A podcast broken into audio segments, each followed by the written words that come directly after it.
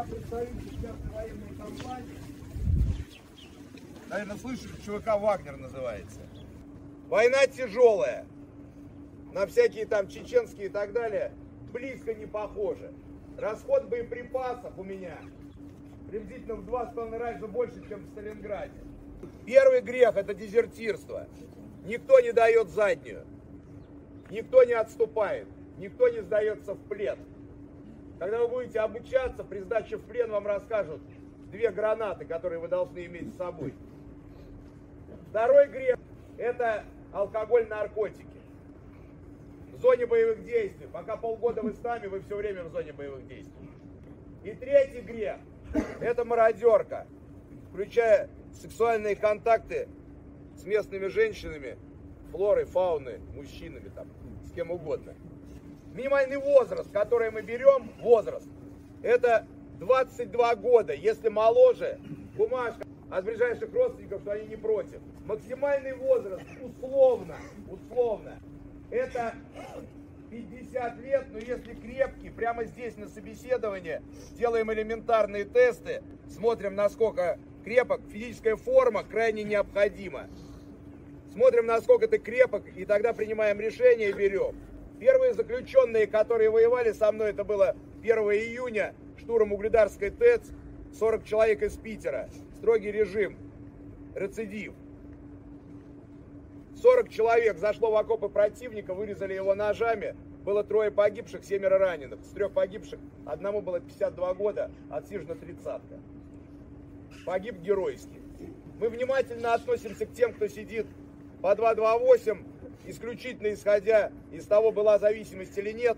Если есть вопросы, оставляем за собой право, пока мы готовимся к тому, чтобы вас забрать, провести полиграф и задать вопросы, насколько человек устойчив.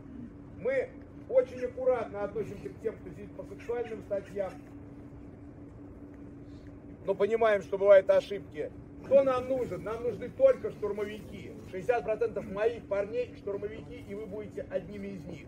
От нас вы не будете отличаться ничем. К вам такое же отношение иногда еще более лояльное, чем к тем, кто у меня воюет по много лет. И прошли десятки войн.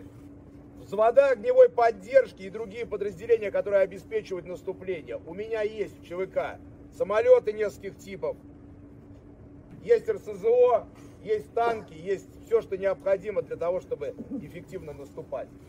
Те, кто двигается вперед, те, кто самые борзые, они выживают лучше. Те, кто дают заднюю и не понимают, что им делать, понятно, что они попадают в замес. После того, как я вам все расскажу, пройдет собеседование. Короткое время я буду на нем, потом останутся несколько человек, которые с вами в течение двух-трех часов проговорят с каждым, посмотрят в глаза, зададут несколько вопросов. Все погибшие, тела отвозятся в то место, которое вы указываете в своем завещании, родственникам или захоранивать там, где вы говорите. Всех захоранивают на аллеях героев в тех городах, где она есть. Кто не знает, где захоронить, хороним рядом с часовней ЧВК «Вагнер» в горячем ключе. Далее, через полгода, уходите домой, получив помилование. Те, кто хочет остаться с нами, остается с нами. Поэтому вариантов вернуться на зону нет никаких. Те, кто приезжает и в первый день говорит, куда-то я не туда попал, мы делаем отметку дезертир, и после этого следует расстрел. Парни, вопросы? После вопросов все в живую очередь выстраиваются на собеседование. Время на принятие решения 5 минут. Когда мы уезжаем, время заканчивается. А дальше как повезет. Вопросы гарантии доверия. Следующее. У вас есть кто-нибудь, кто может вас десятки срок отсюда из зоны вытащить? Как вы думаете? Есть двое, кто вытаскивает. Это Аллах и Бог в деревянном ящике. Я вас живыми забираю. Но не всегда живыми возвращаю. Ну что, парни, вопросы есть? Или так все рассказал, что вообще просто? А? Да? У нас 5 минут на раздумье, пока мы туда заходим.